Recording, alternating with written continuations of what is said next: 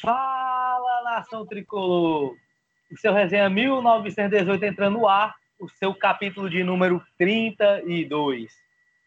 Hoje vamos falar muito da permanência dele, do cara, do mito, do maior técnico da história do Fortaleza, Rogério Ceni, falar um pouco de como foi esse 2019, um 2019 ao meu ver maravilhoso, com muitas coisas boas que aconteceram com o nosso Leão.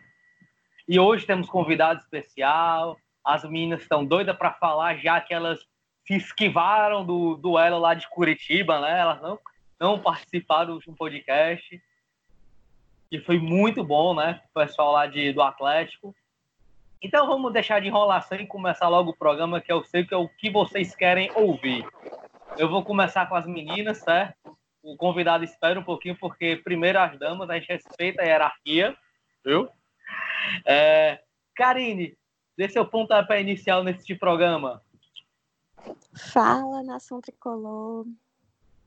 Bom dia, boa tarde, boa noite para você que está escutando a gente numa felicidade tremenda que eu também estou sentindo é, no momento que eu recebi a notícia que o Ceni tinha renovado e o Fortaleza postou aquela quadra de tênis, eu saí pulando literalmente no meio de casa. Eu comecei a dançar. E, gente, se eu bebesse, era um dia de eu tomar um porre de comemoração. Porque pense na felicidade. Ó, oh, é, eu ainda estou em êxtase. Totalmente. É bom, eu, isso é bom. Ora, e a gente vai falar hoje sobre muita coisa, sobre o nosso 2019 épico. E a gente tem que agradecer muito por estar tá vivendo tudo isso. Com certeza, viu, carinho. E aí, Mirella, vou passar a bola para outra dama do programa. O que, que você pode falar para a gente inicialmente, nesse capítulo de número 32? E aí, Lucas, e aí, Karine. É, no programa de hoje a gente está com um convidado, né? Então, e aí, Sandro. É, eu, queria, eu queria saber de vocês se ainda tem gente bêbada, se tem gente de ressaca, né? Depois dessa, é depois dessa felicidade aí da, da nação, como se fosse um, uma vitória pra gente, né? E foi, na verdade, né? Uma uhum. vitória pra gente com essa, esse sim do, do Rogério Ceni. Olha, vou fazer que nem a Karine, viu? Eu pulei, chorei, porque foi assim tirando aquela, aquela angústia que, que tava de esperar o sim do Rogério Ceni. Então, tô, tô aqui feliz, ainda meio que sem acreditar, né? Depois de passar dois, dois dias sem dormir, com essa espera dele, mas até que fim o homem respondeu e até que fim o homem ficou, meu povo, ficou, é nosso. Agora vamos passar a bola para o convidado, né? é, pela primeira vez está participando do programa, o nosso companheiro que escreve para a página, o Garra, né? E qual é o outro, Sandro? Fale aí, por favor. Garras, Garras do Leão e Garras Fanáticos Leão, pelo Leão. E Fanáticos do Leão. Então, Sandro, se apresente aí para a Nação Tricolor, sua primeira vez no podcast. E aí, meu amigo? É, fala, Nação. Meu nome é Sandro. É primeira vez que estou participando do programa, é uma honra. E graças a Deus, é com uma notícia que todo mundo esperava, que foi a permanência do Rogério. Foi uma semana bem apreensiva. Eu, em si, eu dava com uma saída dele uma certeza, não tanto pelo Atlético Paranaense, mas sim pela, por sua família que mora no Paraná. Era algo que eu botava que ia pesar muito na decisão dele. Mas nossa torcida foi um diferencial e o Fica Rogério no jogo contra o Bahia foi algo sensacional e que pesou muito na, na sua consciência que ele poderia dar muito mais do que ele já deu de glórias ao nosso clube. Então, é torcer para que 2020 seja muito mais vitorioso com ele. Não só o maior técnico do Fortaleza, mas o maior técnico que esse estado já viu. É, foi uma êxtase só não só minha, mas creio que de todos os tricolores. Eu acho que é exatamente Rapaz. o que o, o, Sandro, o Sandro falou. Que. Colocou bem, viu? No momento. Maior do estado. É, no momento, para mim, o Rogério decidiu ficar depois do jogo contra o Bahia. Porque, claro que teve uma semana toda para pensar e ver a proposta dos outros clubes, mas na minha opinião, aquilo ali mexeu muito com ele. E é um dos grandes motivos dele ter ficado. Essa questão aí do Rogério, a gente viu se arrastar durante a semana. Era muita conversa, né, e pouca certeza até. A gente, já, da página, eu falei muito com as meninas, com o pessoal, rapaz, eu já enchi tanto o pais que eu não sei mais nem o que eu falar com o homem. Porque todo mundo queria saber a informação real. E todo mundo uhum. sabia que o único que estava à frente disso era o Marcelo. É, ele colocou o, à frente essa negociação. Era uma negociação difícil, como o Sandro comentou. Eu quero que vocês falem um pouquinho disso, porque não é apenas uma permanência no Fortaleza.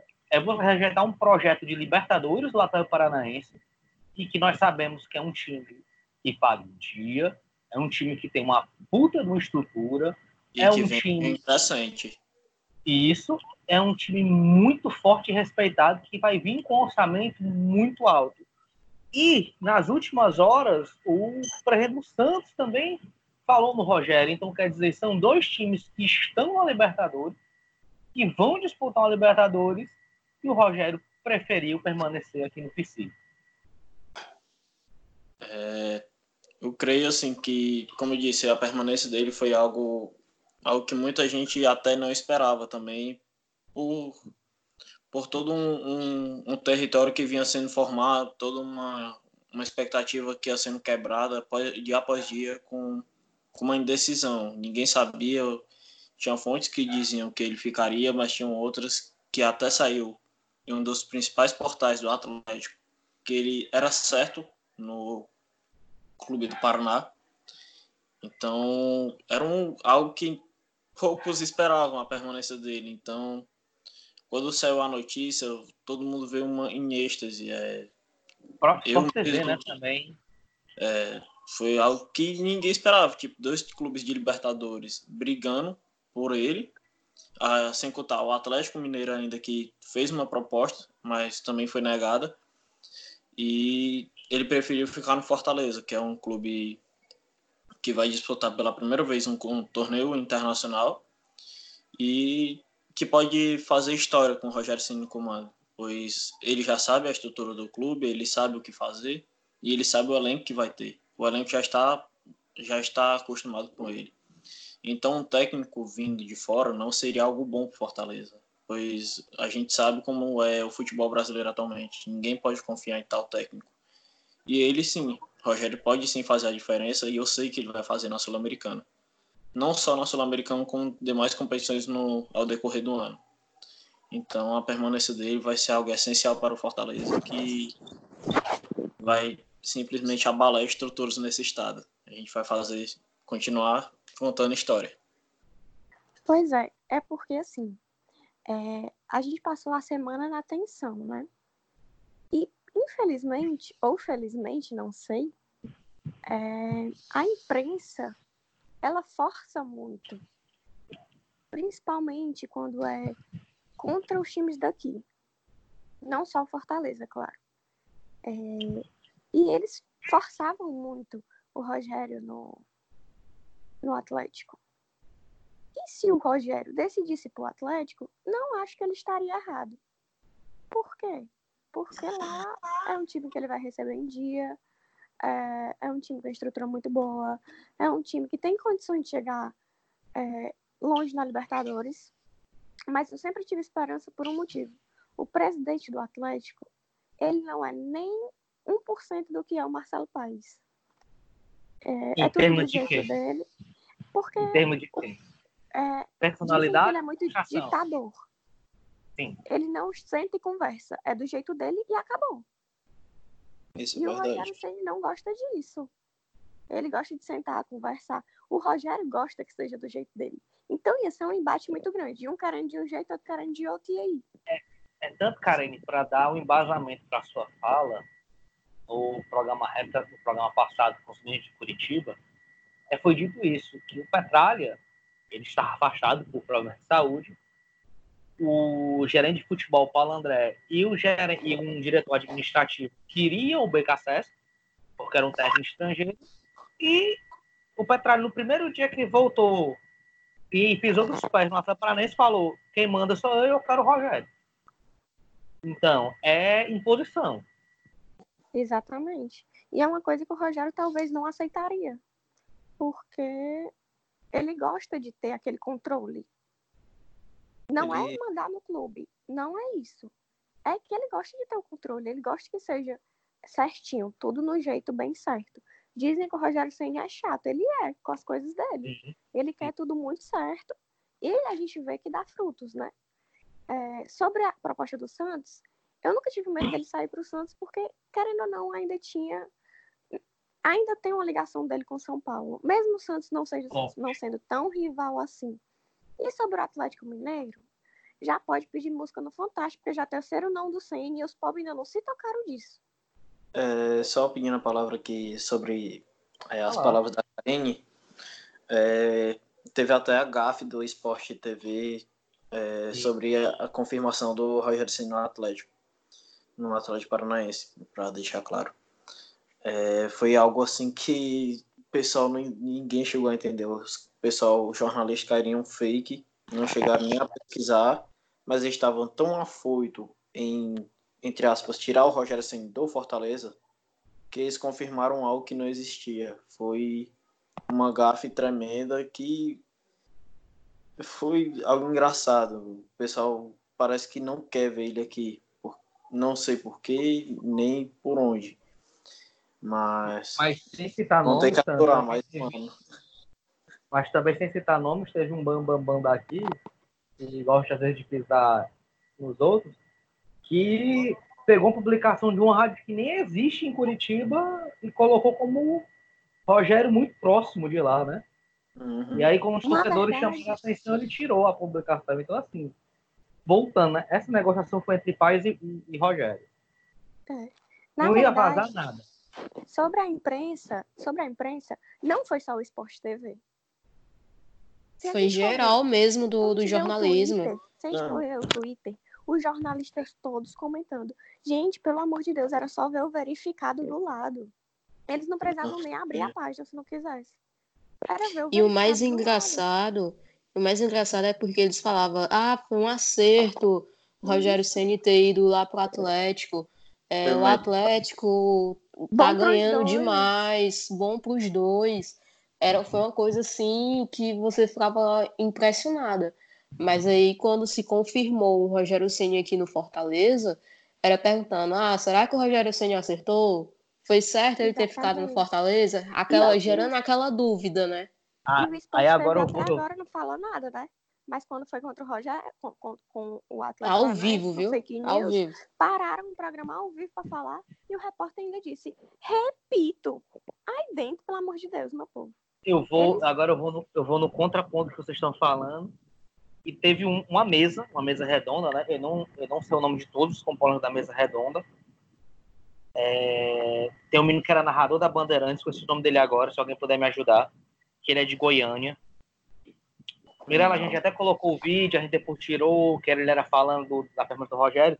É ele, o narrador de Goiânia, o Sormani, tem outro rapaz lá que eu não conheço o nome, que é o José, que é o José que estava fazendo a pergunta, eram quatro pessoas na mesa, da Fox. Sim.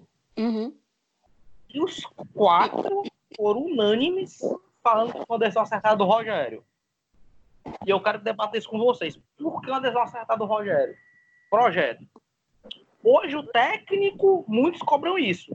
Ah, nenhuma diretoria me dá um projeto a longo prazo. Se eu perder duas partidas, eu tô fora. Três partidas, eu sou o pior até do mundo. E como muitos lá falaram, o Rogério acredita num projeto a longo prazo Fortaleza. Porque começou em 2017. Lembramos, começou no, em dezembro de 2017 esse projeto. E teve um dos rapazes, que eu não lembro o nome, aliás, eu não sei o nome dele, que ele falou. O Rogério acertou muito, porque hoje o patamar do Fortaleza, ele é o mal da região. E aí começou a discussão entre Fortaleza e Bahia. Foi quando o Sormani fala que o Bahia teve um faturamento quase do dobro do Fortaleza. Mas mesmo assim, os fatos que o rapaz usou mostram a força do Fortaleza. Ele mostrou a questão da evolução, sócio, colocação no campeonato, tudo isso. Então, vocês estão com essa mesa que o, Rogério, a permanência dele foi voltada para esse projeto de dois anos se arrastando que vem por aí, ou teve algo a mais, ou foi a questão, como a Karen falou, de não, de não bater de frente com o Petralha, por exemplo, de não ir para um rival do São Paulo.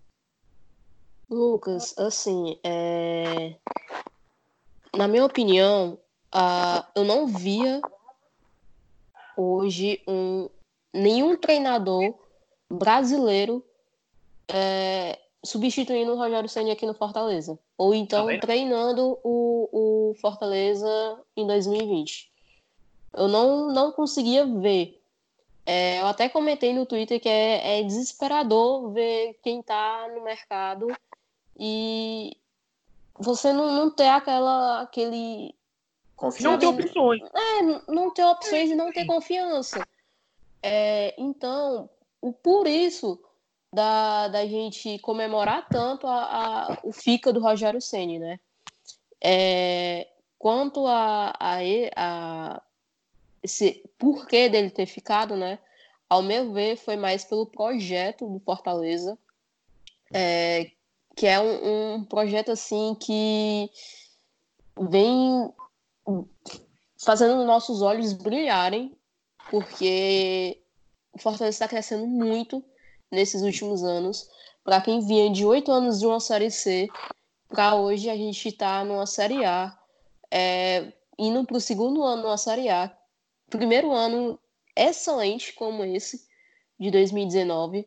É, classificação para a Sul-Americana, campeão da Copa do Nordeste, oitavas de final da Copa do Brasil novamente, é, campeão do Cearense, jogando muito bem, muito bem, batendo de frente com, com, com times da, da Série A, que, muito fortes, no caso, o, diga, possamos dizer assim, o G8 da, da, do Brasileirão, né?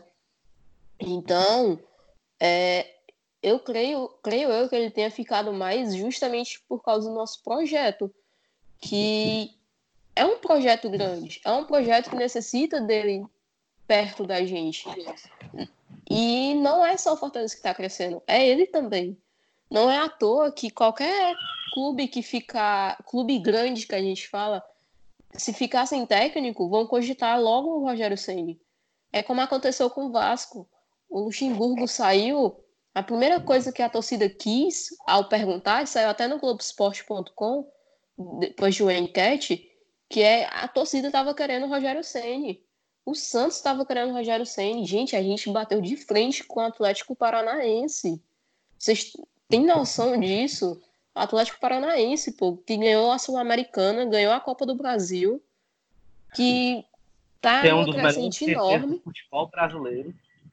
Um orçamento enorme, maior do que o nosso.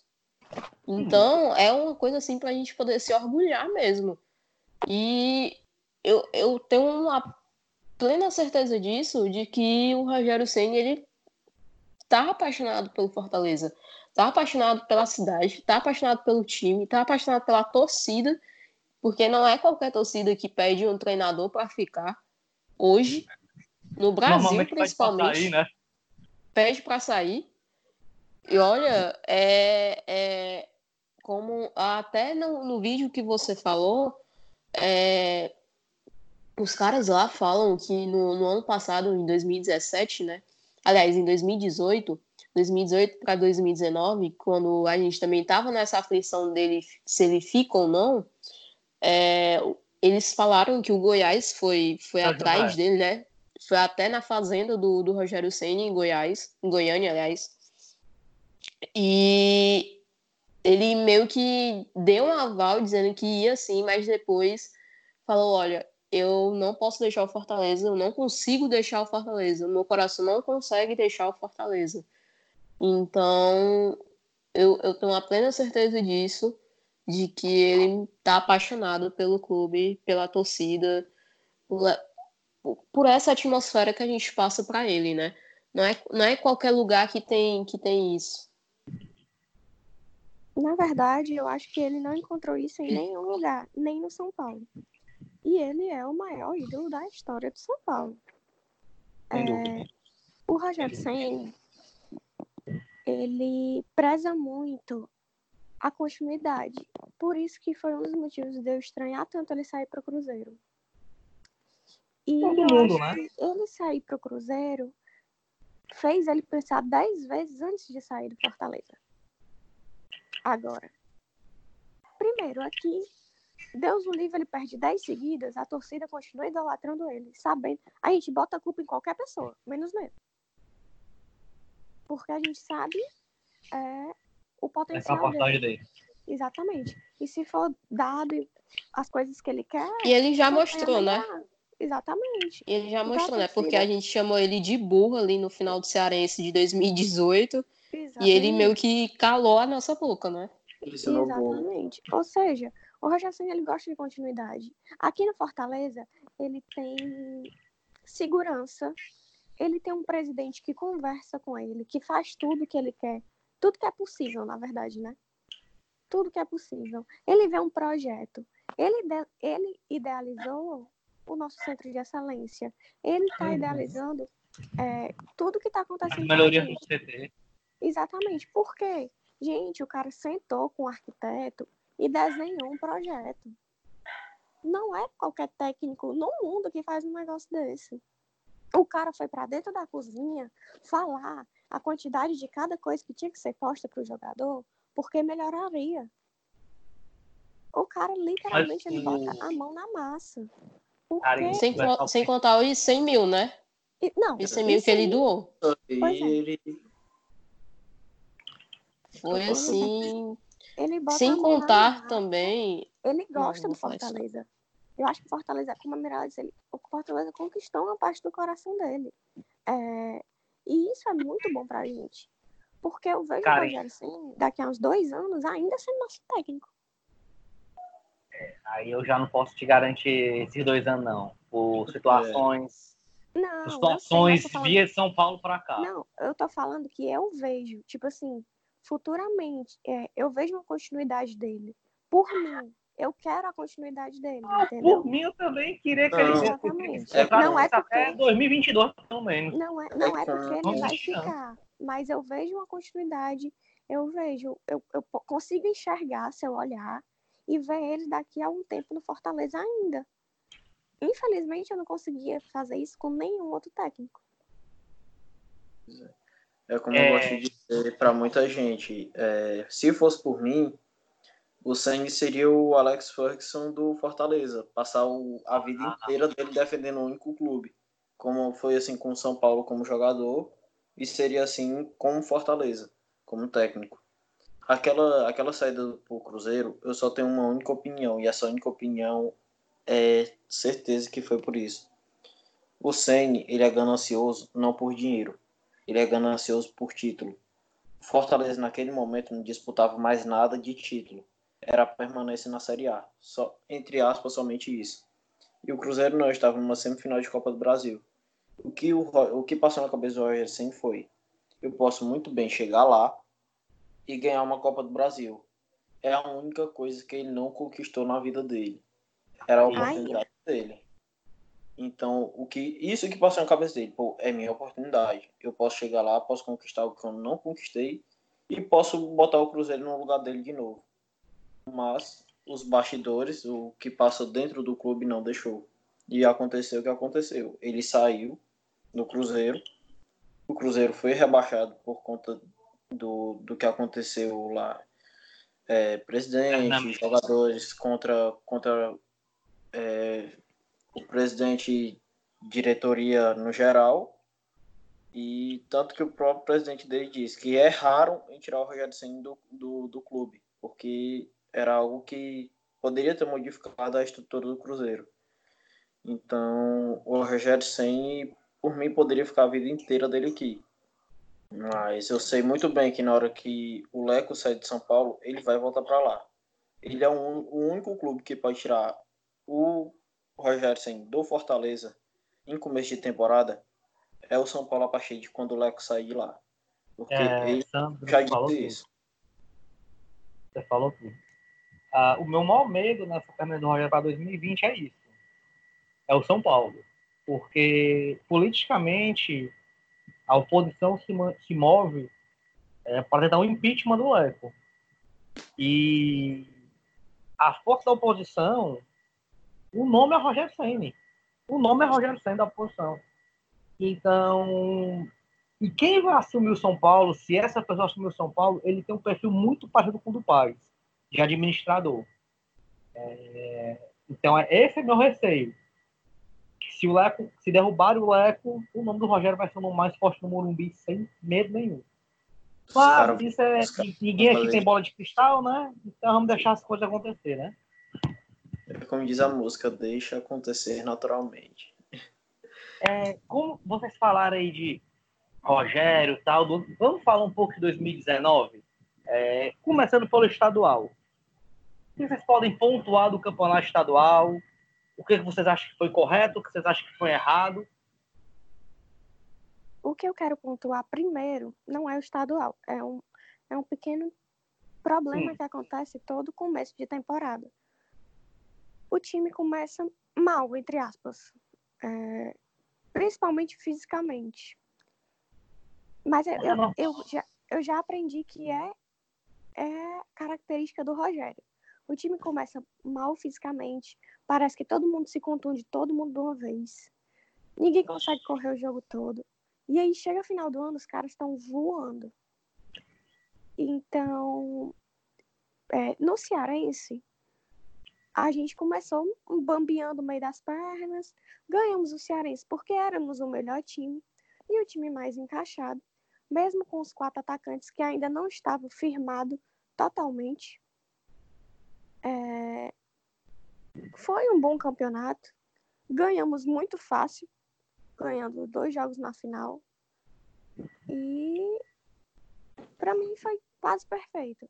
Se não fosse isso do físico, mas talvez isso do físico seja posto no planejamento para quando chegasse no final do ano, estivesse todo mundo 100%. Eu acho que essa parte aí do, do que tu falou, Karine, eu acho que é meio que normal, né? Porque os caras estão voltando de férias, estão ainda Exato. se adaptando, se adaptando ao, ao esquema do Rogério Ceni, né? Sabendo correr direito. Eu acho que deve ser alguma coisa do, do tipo, assim, porque não sei.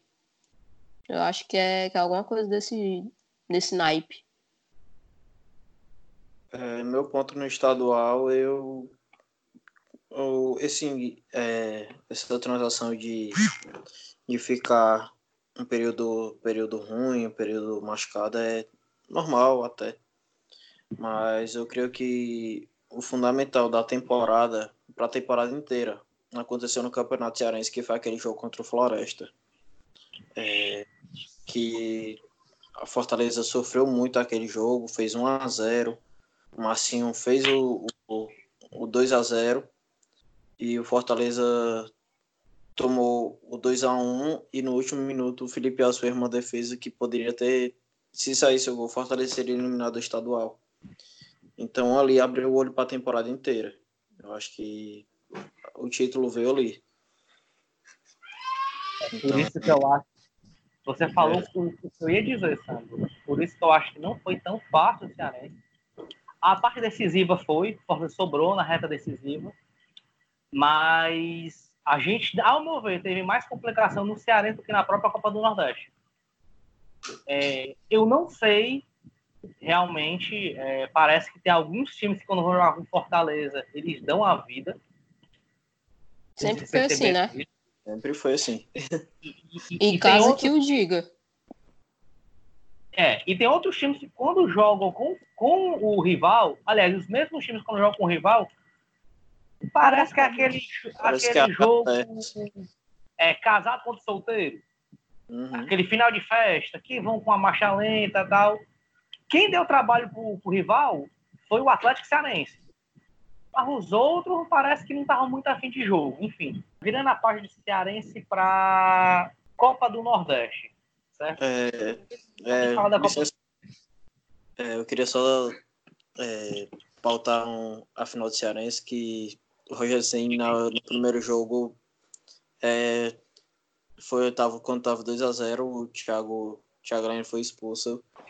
E o Júnior Santos também, né, tinha, havia sido expulso. O Rogério, a gente poderia ter conquistado o título no primeiro jogo, porque o Rogério Senna esqueceu de fazer uma substituição. Quando é, o, o Júnior Santos foi expulso, ele falou na coletiva que, que achou que tinha feito as três substituições e se ele tivesse lembrado que não tinha feito, teria colocado o Marcinho.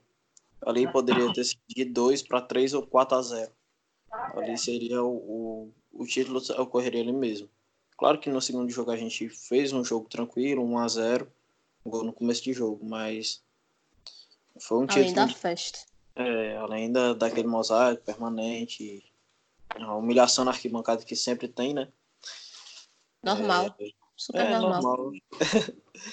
Eu creio que foi um campeonato cearense. A parte final foi muito fácil. Foram quatro, os quatro jogos finais foram as semifinais 1 a 0 tanto na ida como na volta. 2 a 0 na ida na final e 1 a 0 na volta, sem sofrer nenhum gol nos últimos quatro jogos. Ali E- foi a é parte menospre- fácil. E não é menosprezando os adversários. Com todo respeito, quem foi os adversários que a gente venceu. Mas É. o Fortaleza estava entre Copa do Nordeste e Campeonato Cearense, jogando as duas competições, deixando bem claro isso. Uhum. E, e conseguiu fazer o que era para ser feito, né? Isso. O Fortaleza se solidificou, como eu disse, naquele jogo contra o Floresta. Abriu o olho ali. Tanto que não vacilou, não cometeu erros nem nenhum dos quatro jogos finais. E a zaga foi perfeita. Mesmo disputando duas competições, soube se manter e conquistou as duas. Sem contar que o Rogério Ceni tava doido pra ganhar esse cearense, né? Depois de É. 2018. Então, acho que por isso que, pessoal jogou assim mesmo com vontade o- os dois últimos jogos na, da final ali. Contando com a semifinal também. E Copa do Nordeste, meu povo. Muitos dizem que é um título inédito, mas o Fortaleza já ganhou Copa Norte e Nordeste. Então eu acho que tudo que é regional é regional, não deve se separar. Mas enfim, quem sou eu, né? O que vocês podem falar? Copa do Nordeste. Eu acho ali que a Copa do Nordeste a gente só teve dificuldade mesmo. Ah, a gente perdeu uma, né?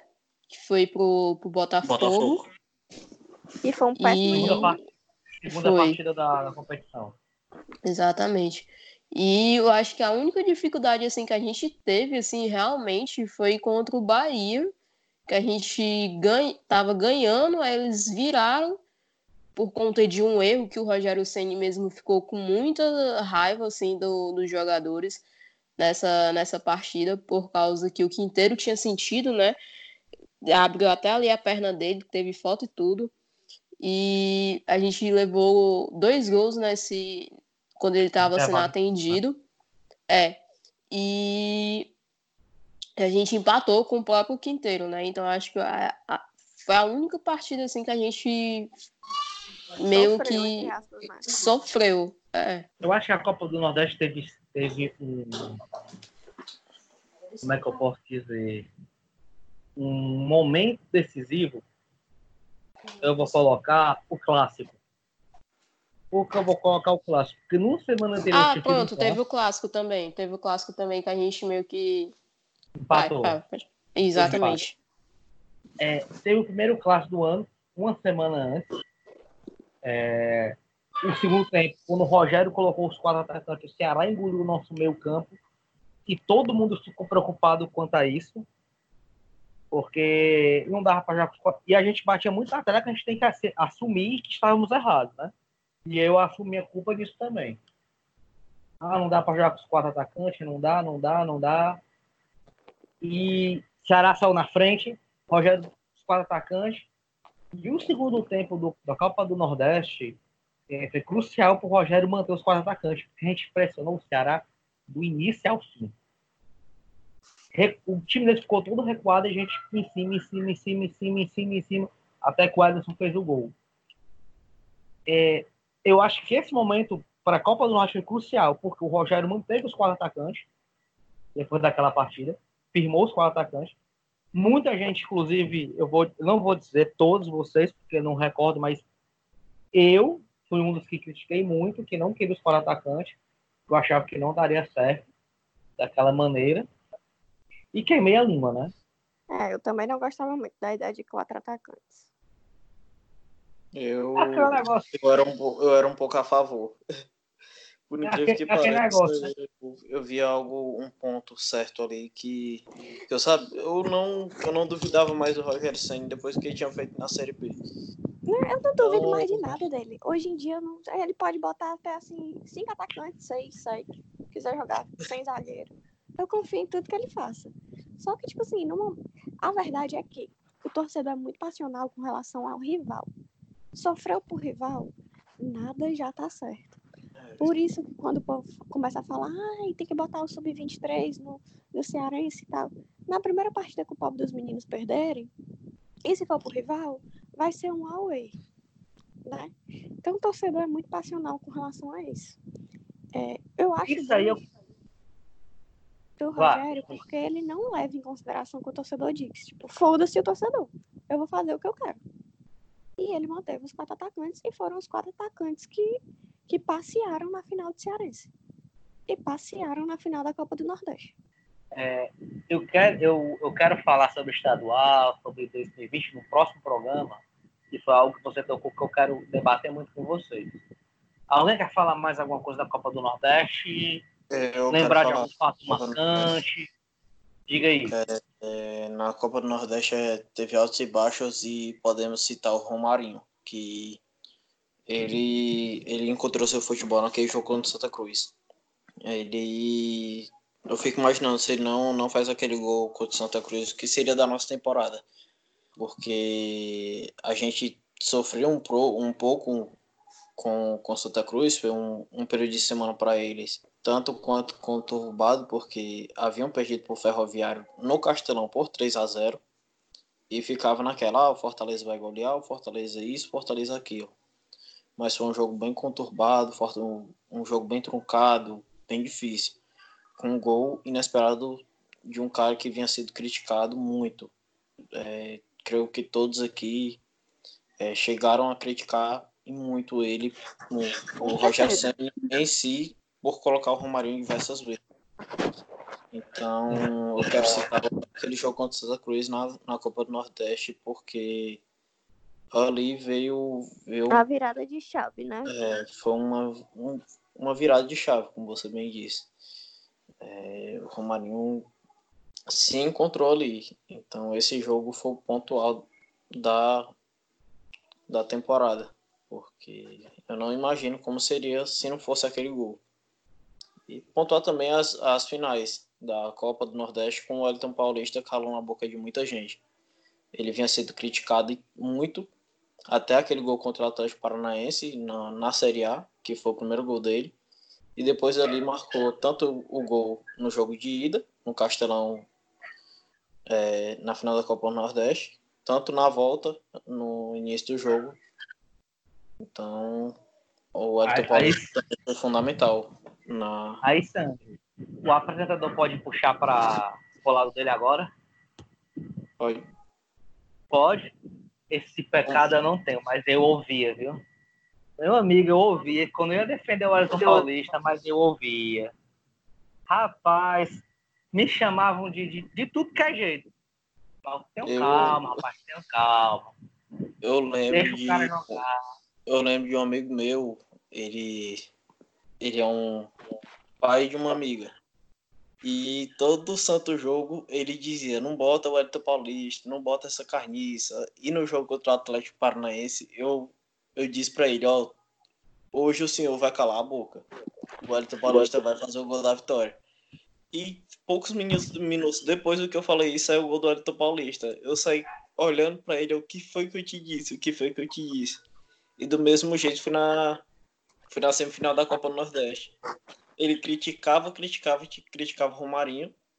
E eu fui, olhei para ele e disse: Ó, oh, eu vou fazer o senhor calar a boca de novo. O gol da classificação vai ser do Romarinho. E aconteceu. Ele ficou olhando para mim sem entender nada. Leandro, é, é, no final do programa, por favor, vai lá no meu privado e deixa o centro da Mega Sena da, da virada, por favor. Não, cara, não, não posso te dizer. Eu não eu esqueço de você. Eu não esqueço de você. Pode saber, eu não esqueço. Não, não, só não lhe digo porque eu vou apostar também, que se não fosse. Pessoal, Copa do Brasil. A gente entrou nas etapas de final em 2019. Vamos entrar novamente em 2020, mas isso é para o próximo programa. Copa do Brasil, o que vocês têm a falar da Copa do Brasil? Foram apenas duas partidas. E aí? A Copa yeah. do Brasil, Vai. o Fortaleza foi o campeão moral, né? Porque a gente deu mais trabalho para o Atlético do que para os outros, do que os outros. Exatamente. Não, mas falando sério agora, é, eu achava que a gente tinha condições de passar de fase na Copa do Brasil. Não passamos porque o Carlinhos fez besteira e levamos aquele gol é, no final, do, final do jogo. E o Carlinhos fez o que ele sabe fazer melhor, que é levar cartão. Exatamente. É, o Cabo foi expulso, nada a ver. E eu acho que a gente tinha condições de passar. Lembrando que o Atlético era um time muito bom e a gente ganhou do Atlético e deu mais deu tipo muito trabalho para eles na Copa do Brasil. Eu posso só é... fazer uma pontuação? Pode. Lembrando, lembrando que o primeiro jogo da Copa do Brasil, o Rogério colocou um time completamente alternativo. Exatamente. E o Marlon ainda perdeu aquele gol debaixo da trave. O, é... o, o único, os únicos titulares que jogaram naquele momento foi Roger e Quinteiro. A gente não tinha zagueiro, né? Que o Patrick ele não colocava, então jogou os dois titulares por a dupla de zaga. Mas foi um time com Marlon, foi um time com o Romário que era muito criticado. Foi um time bem, bem, bem, bem, bem aquém. Bem aleatório. Na época. E o, e, o, e o Marlon perdeu aquele gol debaixo da trave, né? Que talvez valesse a nossa classificação. E aí, mas enfim, eu achava que o Fortaleza merecia pelo menos levar para os pênaltis aquele jogo contra o Atlético e poderíamos ter passado de fase. Mas já que não passamos, perdemos para o campeão, que já é uma coisa boa, né? Então, é, para mim a Copa do Brasil não foi de tudo ruim. Espero que esse ano, com a mudança de com a mudança de regulamento, que todos os times pegam todos os times, a gente consiga passar de fase, porque vai que a gente pega um Cuiabá da vida. Aí assim fica mais fácil. Não né? menosprezando os torcedores do Cuiabá isso, que estão isso, ouvindo Não menosprezando, mas, mas entre o Cuiabá e os times da Libertadores, eu prefiro o Cuiabá. Com certeza. Pode dar seu eu vou, dizer, eu, eu, eu, vou dizer que eu prefiro que eles da Libertadores joguem logo tudo contra. Na primeira fase logo. Os outros se matem logo. Também. O cara é o destroço dos outros. Miramos? Sim, pode falar. Não, mas ó, o, o que a Karine falou, né? A gente, ao meu ver, eu até tinha falado isso para alguns torcedores do, do Atlético quando a gente estava conversando, né? É, a gente foi a, a, única equipe assim que chegou junto assim no, no Atlético Paranaense que meio que deu trabalho para eles, né? Porque os outros times depois, meu Deus do céu. Pelo amor de Deus. Mas, Aliás, enfim. Eles não, eles não golearam o Flamengo lá por causa da arbitragem, né? Pois é. Mas, tirando isso, é pensar mesmo na, nessa segunda fase, ou na oitava de finais que a gente vai entrar novamente, né? E ir atrás de novo, que agora eu acho que é muito mais possível a gente ir atrás do que e nesse ano, por exemplo, em 2019. É muito mais possível a gente ir atrás agora em, 2020 do que 2019. Até porque vai ter uma base bem formada já, né? pois é. é eu, em 2019, nessa Copa do Brasil, não tenho muito o que falar. O primeiro jogo foi um time totalmente, totalmente alternativo, que não tinha muito o que dar, até o Marlon perdeu aquele gol feito. É um 0 a 0 horrível, horrível. Não, não foi da grade de ninguém. E o jogo lá foi, foi algo que eu confiava na classificação. É, até a expulsão do Carlinhos era algo possível. Mas o gol do Marco Ruben no final do jogo foi o que complicou. Até aquela bola do Tinga na defesa do Santos no último minuto de jogo foi algo Algo assim que a gente, se aquele gol sai, eu creio que a gente tinha classificado, porque nos pênaltis, claro que é loteria, mas quem faz o gol no fim sempre sai com a é outro, né? cima. E quem toma sempre vai naquela, pô, acabamos de tomar um gol no fim, os caras ficam um pouco abalados, porque já tinha uma classificação é, garantida e tomar um gol no fim e desestruturar eles. Então, ali poderia vir a classificação. Lembrando que não tem gol fora na Copa do Brasil desde o ano passado. Tiraram essa, esse regulamento, então é, ficar para o ano que vem. É, tudo der certo, como a Karine bem lembrou, a gente vai pegar um Cuiabá da vida. É, sonhar para que os clubes da Libertadores se enfrentem, se matem, deixem morrer entre si que não importa se a gente pegue os clubes fáceis, o que importa é quão longe a gente vai. Chegou o filé mignon, né? Eu acho que Série A era o que o do Fortaleza todo estava esperando desde aquele jogo contra o Atlético Goianiense, começar uma Série A, jogar uma Série A. O que vocês podem falar da Série A? Rapaz, a Série A foi emocionante. Perfeita, né? Foi muito emocionante a Série A. Foi quase perfeita. É, mas se a gente for ver, é, no, quando a gente olha para a tabela e vê o Fortaleza em nono, a gente, ó, o Fortaleza passeou na Série A e tal, mas o quanto que a gente sofreu não tá no gibi. Primeiro, que o já a gente já chega levando uma lapada daquela, né? É para deixar qualquer uns 11.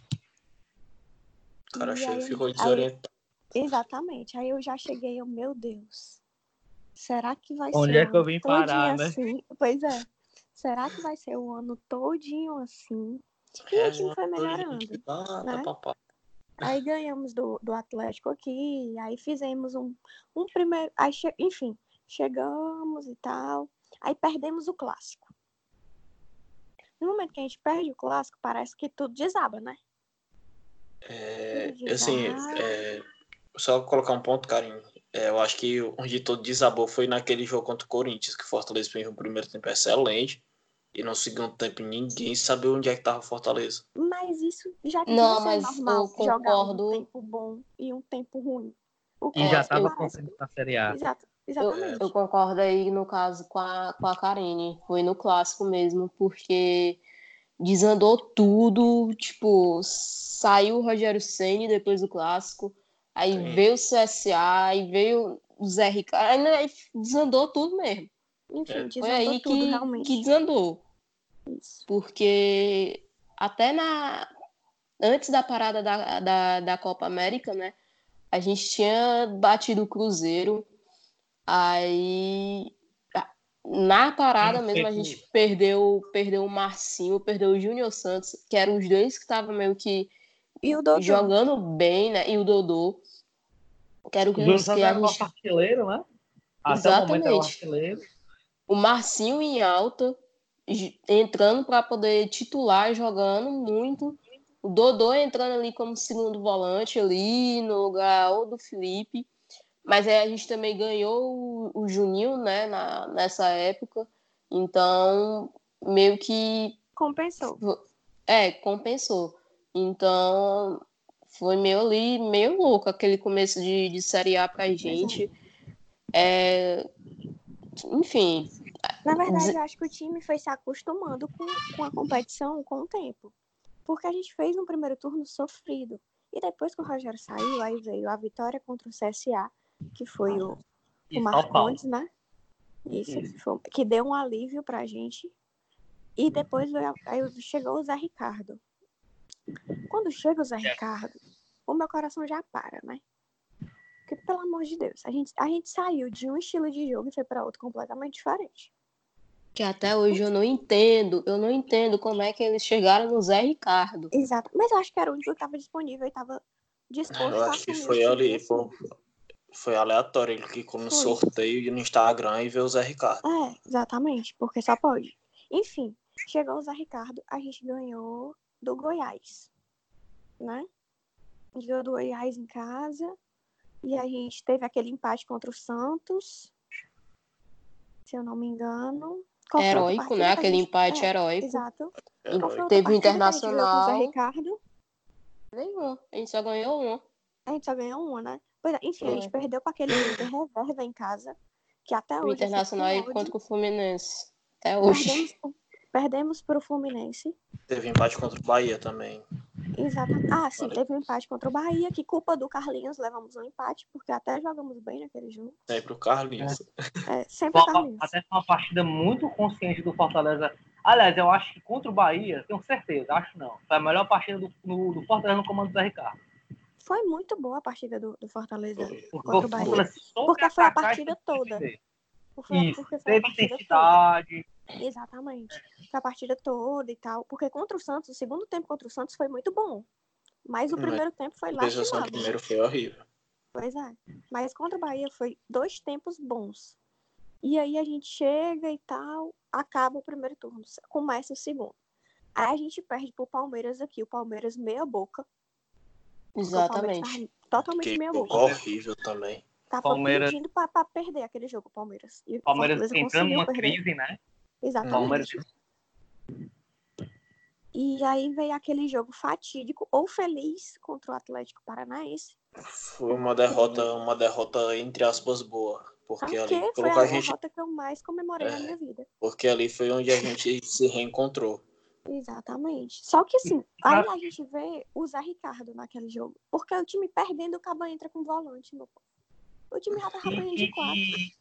E, para você ver como é um, um fator decisivo, aquela partida de 4 a 1 o Fortaleza saiu ganhando. Pois Exatamente. é. Foi. O Fortaleza saiu ganhando, então quer dizer, quando fez o gol, o time ficou todo embaixo das traves. Parecia assim, um, eu não sei se você já compara uma V-Box, alguma coisa, o cara na lona pedindo para ser derrubado. Eu vi isso naquele jogo, pô, não acredito não. O time não passava mais do meu campo de jeito nenhum, tava todo recuado. Pois é. E aí Foi tem aquele horrível. jogo contra o Atlético Paranaense, que a gente perdeu de forma lastimável, porque foi uma vergonha. Justamente porque começou ganhando e depois começou a botar volante por cima de volante, o time já não fazia mais nada. Se o Atlético quisesse ter metido 6, 7, 8, teria metido. Se não fosse Felipe Alves, a gente teria perdido demais. Com certeza. E, enfim. E aí vem o jogo contra o Botafogo, que o Ceni já já tá aqui e tal, que ele chega direto do aeroporto, que ele vem, vai nem assina contrato, vai Basta- direto treinar. E, e aquilo ali foi a nossa virada de chave na Série A. Primeiro, o Ceni volta mudado. Eu acho que ele, Ele vibrou volta... muito, viu, nesse jogo. Exatamente. Ele já volta outra pessoa. Por quê? Porque eu acho que ele viu que realmente não vai ser é, não vai ser qualquer canto que ele vai ter o que tem aqui. Então, acho que ele já viu, tipo, é, apesar de não ter tudo que ele quer, mas o, o Marcelo Paes sempre dá aquele jeitinho pra ele, né? Uhum. E, e os jogadores acreditavam no trabalho dele, acreditavam no projeto dele. O clima no Fortaleza interno é muito bom, a gente pode ver pelos bastidores. É, e no Instagram dos jogadores, que uns comentam na- nas publicações do- dos outros, frescando e tal. Enfim, essa semana o Tinga chamou o Bruno Melo de pão duro na, pra todo mundo ver. Mas enfim. O é- é um- escorpião do bolso, Bruno. enfim, enfim, um, um clima muito bom. E o Rogério Ceni já muda de chave aí. A gente ganha do Botafogo. E aí o time começa a evoluir. E eu acho que quando o Rogério Ceni voltou, os caras pensaram, porra, é a nossa hora. É aqui que a gente vai ter que se encostar. E, e aí começou, começou, começou. E mais uma vez o clássico é a mudança de chave de tudo. Porque quando a gente chega no clássico, a gente tá com a mesma pontuação do rival. E o rival vindo melhor do que a gente, né? Porque a gente tinha vindo, acho Exatamente. que de uma derrota, ou De foi de um empate. Foi a Derrota do Corinthians. Mas a tinha gente perdido jogou por dois, muito a bem contra o Corinthians. Pois é. E eles estavam vindo embalados. É, É, com a vitória vitória contra o e. Inter de 2 a 0 Exa- exatamente. E aí a- o clássico foi a virada de chave de tudo. De novo, né? Que aí a gente conseguiu, depois do clássico, ganhar de todo mundo. A gente não perdeu mais. Na, na verdade, o último jogo que a gente perdeu foi pro Corinthians. E não era pra ter Depois- perdido. É, Exatamente. não era pra ter perdido. Gol do Chiesa, vale lembrar. Uhum. E aí a gente simplesmente começou a passear no campeonato, porque realmente eu acho que quando, você, quando o time pega confiança, já começa a melhorar, né? E eles pegaram confiança e já foi. E se tivesse mais umas duas rodadas, para mim o Fortaleza chegaria na pré-Libertadores. infelizmente a gente não conseguiu, porque, enfim, né? Rogério Ceni ficou muito decepcionado naquele jogo contra o Fluminense e ele ficou com raiva que tanto que ele fala nos bastidores contra o Bahia. Eu quero que vocês nunca mais façam aquele primeiro tempo contra o Fluminense. Ele fala é porque só deu o Fluminense, né? Ali no primeiro pois é. tempo é. ali. Ele ficou com ódio. Mas, assim, a e parte a... boa é que ele fica com ódio e fica gritando na beira do campo, né? No, no Cruzeiro, ele ficava com ódio e sentava no banco. Aquilo ali partia meu coração. Aqui ele fica com ódio, mas ele fica gritando, feito doido. Então, Sem contar sabe... o Charles, né? É, dá uma... Não, não, o Charles. O, Charles, ele é um jogo assim. Charles é tricolor já. É. O Charles devia ser punido pra sempre do futebol. O cara chamou o outro de canalense. Gente, isso é uma coisa assim. Isso é uma ofensa maior do que esculhambar a mãe, pô. É, isso é uma ofensa horrível. É, e foi o que um amigo meu falou, né? Rapaz, ele chamou ele de filho de não sei o quê, filho de não sei o quê, filho de Mas como chamou de. de... Torcedor do Ceará. Ei, pronto. É, é falar outra coisa, mas deixa. Pronto. Meu amigo, o quarto rápido chamou logo bem rapidinho e expulsou ele. Eu falo. É, foi uma vale, ofensa muito grande. Então o agora eu posso ali... todo mundo. Chamar torcedor do rival é palavrão, viu? Cuidado, viu, pessoal? Pois é. Não chame não, viu? Coitado é. do Charles. Mas enfim, o, o bom é que a gente vê que eles vibram. O Charles vibra. O Charles vai atrás das coisas. O Rogério sempre dá uns carão nele. Eu tenho certeza que o pobre leva uns carão, sabe? É... Todo mundo leva. Eu é, vou abrir logo o todo mundo leva. Se, se duvidar, a gente chega lá dentro da Fortaleza e ele dá cara na gente. Mas Nossa, é, uma, é uma coisa boa, né? Então, a Série A, para mim, e como o Rogério falou na última entrevista coletiva dele, ele não esperava chegar aos 53 pontos. Eu acho que nem o torcedor mais otimista, otimista. Esperava. É, vai lembrar que se não fosse o VAR, a gente teria pegado Libertadores, não na não, pré. Mas sim tinha chegado direto. Exatamente. Isso sem o VAR, gente. 53 pontos sem o VAR. E sem perder, e, e perdendo os pontos, pontos bestas que a gente perdeu. Como aqui pro Atlético Mineiro, que não era para ter perdido. Era para ter ganhado aquele jogo. Se fosse também... contra o São Paulo. É, Atlético Mineiro, São Paulo, Fluminense, Inter. Ah, jogos que. Isso, Corinthians, o próprio Corinthians. Os pontos bestas. O Corinthians não gosta também. Meu Deus, se a gente for juntar os pontos bestas mais a pontuação do VAR, a gente tava brigando era com o Flamengo. Não era? Mas, não, mas era verdade. Mas é eu lembro, tinha... Não, eu lembro, melhor, a gente fazendo a tabelinha depois daquele jogo é. Corinthians. A gente tinha pelo menos uns 15 pontos a mais, meu povo. No mínimo. A gente é... tava brigando era com o Palmeiras e com, e com o Santos ali para o segundo lugar. Eu queria deixar o VAR como fato especial. Você já está entrando, vocês entraram no meio do VAR. Mas só para pontuar, Karine, eu concordo contigo com uma maior mudança foi no clássico. O Fortaleza estava vindo entre, entre bons jogos e maus part... más partidas. É, eu lembro do nosso podcast antes do clássico, que eu frisei muito. E qualquer um hoje pode ouvir. Esse clássico é de dor de água. Quem vencer, briga para o Sul-Americano, e quem perder, briga para o rebaixamento. E não deu em outra. É, não é querendo ser o dono da verdade ou alguma coisa assim, mas quem vive no futebol sabe, você perde um clássico, muda muita coisa. É, muda demais. Três pontos depois do clássico? É, Três empates. Eu, eu vou citar um clássico aqui. Eu vou citar um clássico sem ser o, o Fortaleza e o Sem Nacional. É que em 2016 o Santa Cruz liderava o Campeonato Brasileiro até pegar o esporte e, perder. Aí veio isso ainda no primeiro turno. O Santa Cruz veio, veio abaixo até ser rebaixado. E o esporte permaneceu na Série A. Então, o clássico não é só divisor de águas, não aqui, nem em Pernambuco, mas é um divisor de águas em qualquer canto. Você pegar Fortaleza e Ceará é, no primeiro e no segundo turno, no primeiro o Fortaleza veio ladeira abaixo, uma certa parte conquistou duas vitórias contra CSA e Goiás, e o rival decolou, chegando até a sétima posição. E no segundo turno foi totalmente diferente. O Fortaleza venceu o clássico e até então ficou sem perder contra o Bahia. Não perdeu ah, depois do clássico. E o rival não, o rival somou apenas três pontos. É, foi algo Algo totalmente. Não, mas aí, mas depois do primeiro clássico, no primeiro turno, eles subiram um pouquinho, mas depois foi ladeira abaixo. Eles ficaram aqueles Não, 10 jogos sem, é. sem ganhar. Depois foi totalmente ladeira abaixo. Tanto é que a gente terminou o primeiro turno com a mesma pontuação. pontuação. Se eu não me engano, eles ficaram na frente porque eles tinham uma vitória a mais. É. Não, era a melhor saldo de gol. Era a melhor saldo de gol. Hã? O nosso saldo tava melhor saldo de gol. Não, mas eles tinham uma vitória a mais por causa do clássico, se eu não me engano, né? Se eu for ver. A gente acabou o primeiro turno ali na mesma, com a mesma pontuação. O problema Tenho é quase que certeza que foi o saldo. Porque a gente tá com. A gente Foi o levava saldo. essa alinhada do Palmeiras. Foi o saldo porque depois do clássico eles pegaram a Chapecoense e eu não lembro qual foi o, o outro clube que eles enfrentaram. Mas foi uma derrota que foi quando a gente venceu do Goiás. Aí ali empatou, empatou as vitórias. Aí terminou o Ai. campeonato com os dois com a mesma pontuação. E mesmo é. frente. vitórias. Mas enfim, a gente terminou o primeiro turno com a mesma pontuação.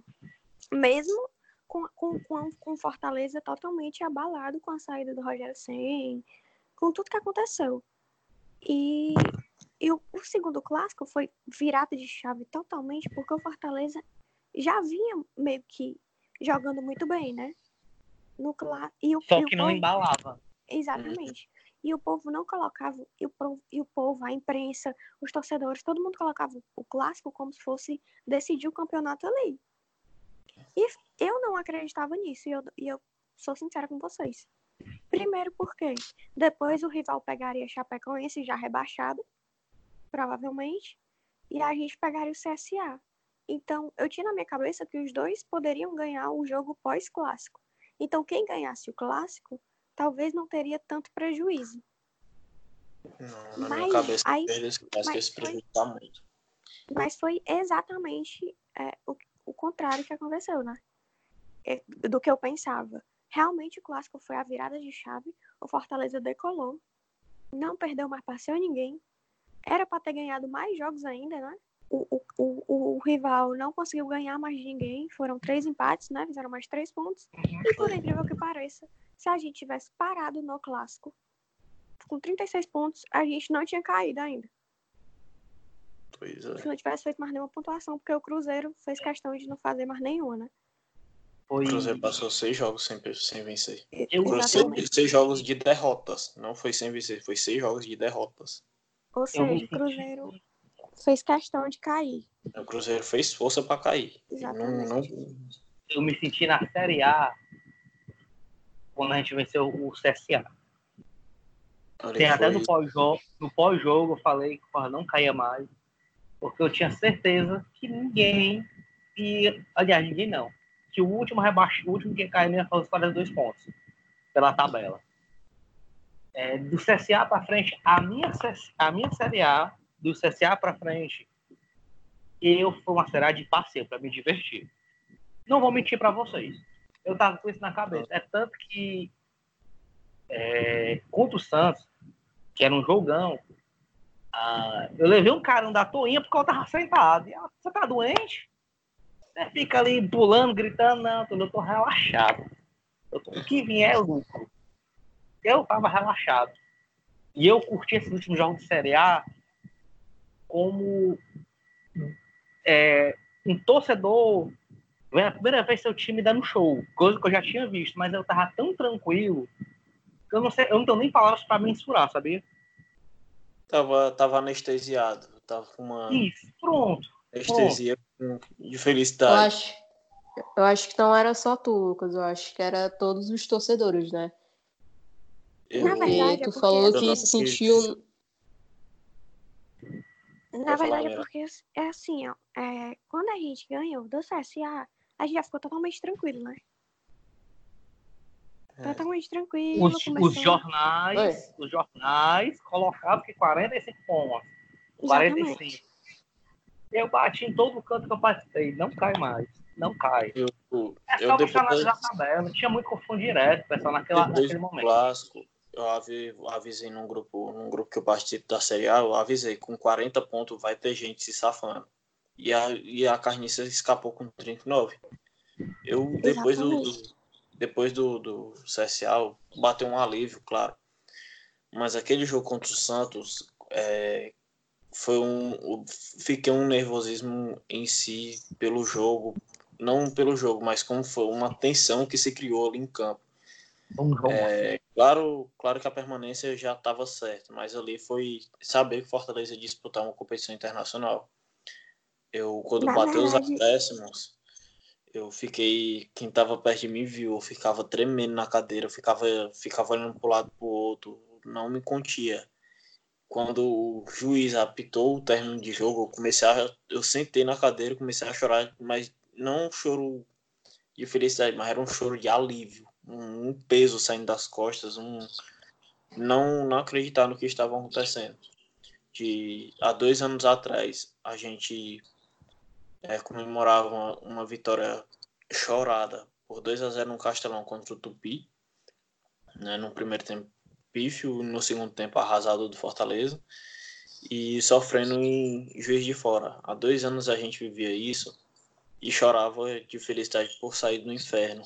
E naquele jogo contra o Santos, a gente ficava em êxtase, ficava sem saber o que estava acontecendo por comemorar uma vaga em uma competição internacional. Então, é, voltando ao primeiro assunto, o Rogério Senna sim é o diferen diferencial desse clube. É, ele, ele vai proporcionar muita coisa ainda para a gente. Então, sem ele aqui, eu não imagino outro técnico e não imagino outra estrutura sem ser com o Roger Sen hoje em dia e nem futuramente. É, ele na Série A do ano que vem o Fortaleza não vai brigar para cair, não vai brigar. O Fortaleza vai brigar entre os 10 com o Roger Sen, porque sem ele, se não fosse a saída do dele, o Fortaleza sem dúvidas teria ido para uma Libertadores. Porque aqueles oito jogos que o Zé Ricardo teve, o, Forta, o Zé Ricardo somou cinco pontos o Rogério Ceni teria somado no mínimo uns 10, o que seria necessário para a gente alcançar a Libertadores. Ei, Lucas. É, pessoal, eu quero finalizar esse capítulo número 32, após a gente ter falado muito, muito do ano do Fortaleza, esse 2019, que foi, ao meu ver, maravilhoso. É, eu quero que vocês deixem é, o pontapé final de vocês, né, o apito final, vamos colocar assim, de vocês, deste capítulo. Tema livre, o que vocês quiserem falar. Eu queria é... falar uma coisa. Espera, eu queria falar uma coisa. A, a única coisa que eu vou falar. Eu te amo, Fortaleza. Eu te amo, Marcelo Paes. Eu te amo, Rogério Senna. E um bom planejamento para 2020 pro Fortaleza. Pronto, só pauta isso. do próximo programa, viu? É a pauta do próximo programa. Não percam também. Já vou logo adiantando. É, na verdade, eu queria falar uma coisa que eu falei no começo, que a gente tem que agradecer por estar vivendo a história, porque com certeza será uma coisa que a gente vai contar para os nossos filhos, que a gente teve um ano de cent... um ano centenário muito bom, que a gente teve um 2019 épico, que a gente conseguiu ver tudo aquilo sendo escrito, que a gente estava no Castelão vendo uma das maiores festas do futebol brasileiro, depois do apito final, e que 2020 seja muito bom. É, é uma coisa que, que eu peço muito e eu acho que temos muitas condições de alçar sempre voos maiores, principalmente com o nosso técnico agora. É, estou extremamente feliz. Estou um nojo. Eu não piso mais nem no chão até começar o campeonato, porque eu ganhei do Atlético Paranaense do Santos.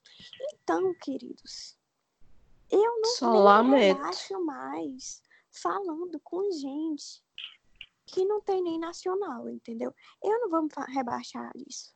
Ganhei quebra, quebra de braço. Que, que, de novo. Ganhei queda de braço com Santos e Atlético Paranaense. Então, a partir de hoje, só começo falando espanhol, tá?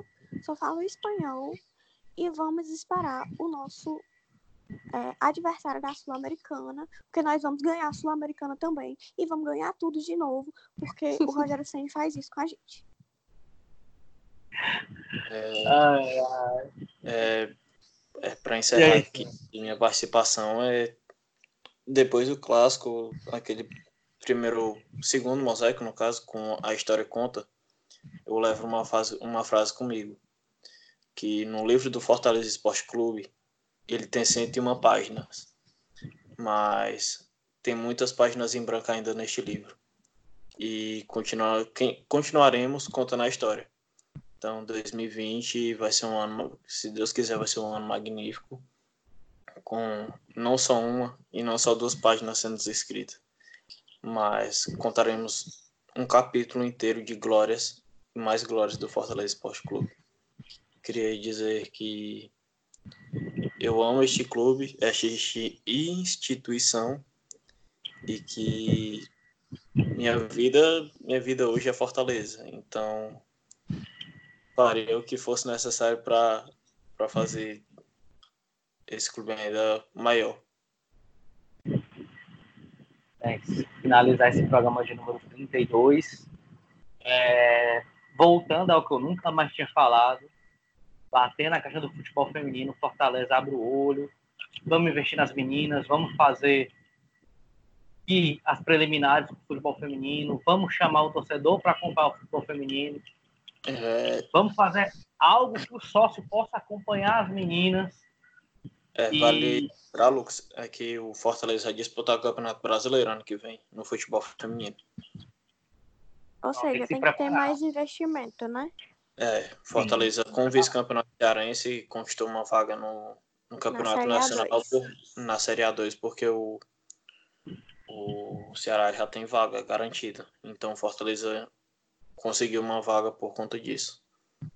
Vale, vale ressaltar que merecem mais, mais visão para o futebol feminino, porque não pode fechar as portas. É, é uma coisa que tem que ser, crescer ainda mais porque a Comebol exige que um clube para disputar o torneio continental precisa ter um futebol feminino também, um clube feminino. Então o Fortaleza tem que abrir o olho para fazer as meninas crescerem ainda, ainda mais. É, e outra coisa que eu queria bater aqui na tecla é o Rogério Senna doou 100 mil para o Centro de Excelência. Por favor, quem puder doar, vai lá no, no Instagram do Fortaleza, vai no Twitter, entra, faz parte da vaquinha. 10 reais de cada pessoa faz diferença. Se você puder doar mais, doe mais. Mas é essencial. É como o Marcelo Paz disse, é o pouco de muitos. É, é a, nossa, a exigência do nosso treinador, o Centro de Excelência, que vai ficar para sempre para a gente. Então, quem puder ajudar, por favor, ajude. Chame a mãe, a tia, o papagaio, o periquito. O tutu vai doar também, eu vou doar pelo tutu. Então, é, quem puder, por favor, ajude e compartilhe para a gente conseguir realizar mais esse sonho e dar mais um passo na nossa história que só está começando. E eu voto que o Centro de Excelência seja o nome do Rogério Senna. Eu também. Centro de Excelência Rogério Senna, o mito. Bem, voltando a finalizar o programa. é, eu sinto honrado, até porque a gente posso dizer com toda certeza que a gente foi a primeira programa, primeira página a apoiar dessa forma feminino, não é de hoje. Então eu quero muito ver o feminino forte e encerrar o programa agradecendo aos jogadores, ao Rogério e a toda a diretoria, porque não é fácil fazer futebol não. Muita gente pensa que é só botar a bola em campo e correr atrás, não é tem muita coisa além dos bastidores e a gente acaba ficando sabendo que é, é, choca. Então, o que esse pessoal fez pelo Fortaleza nesse ano tem que ser ressaltado e batido palma. Valeu, Nação Tricolor. Até o próximo programa.